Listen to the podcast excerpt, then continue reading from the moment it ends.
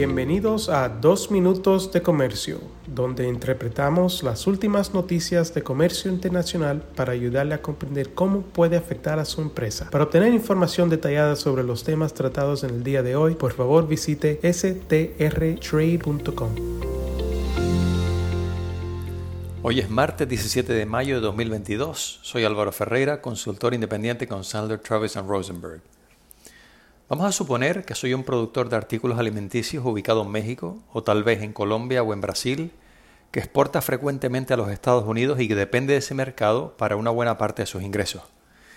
Estoy muy familiarizado con los requisitos para los productos alimenticios de la Administración de Alimentos y Medicamentos de los Estados Unidos, la FDA, los requisitos de la Oficina de Aduanas y Protección Fronteriza de Estados Unidos, eh, CBP, y los requisitos de otras agencias federales de Estados Unidos y sigo minuciosamente cualquier nuevo acontecimiento regulatorio y comercial de relevancia en Estados Unidos.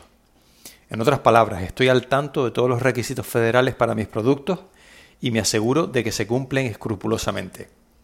Pero de vez en cuando, por alguna razón que desconozco, sueño que hay algo que estoy obviando y que tal vez pudiera afectar a mi negocio.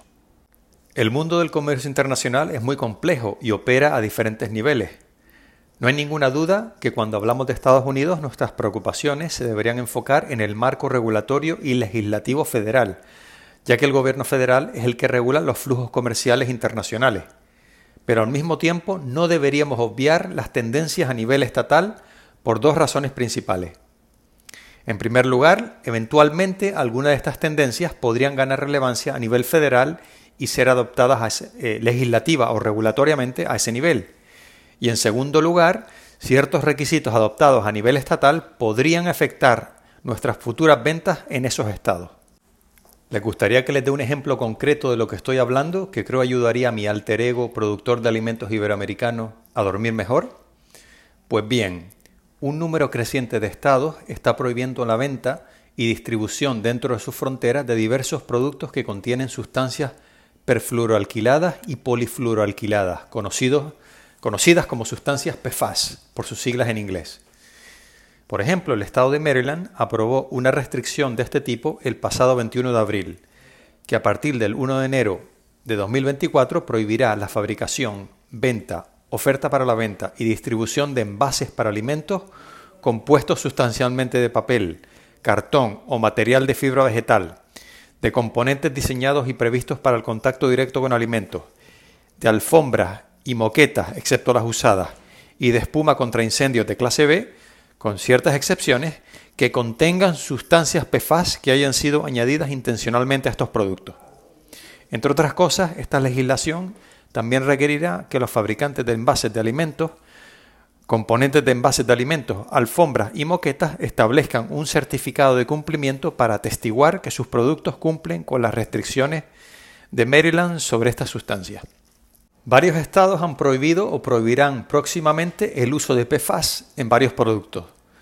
Por ejemplo, está previsto que la prohibición de California sobre los PFAS entre en vigor el 1 de enero de 2023 con respecto a los envases de alimentos y el 1 de julio de 2023 con respecto a los productos para niños menores de 12 años, mientras que la prohibición del Estado de Nueva York sobre PFAS en envases de alimentos entrará en vigor a partir del 31 de diciembre de 2022 y la prohibición de Connecticut sobre dichos envases se aplicará a partir del 31 de diciembre de 2023.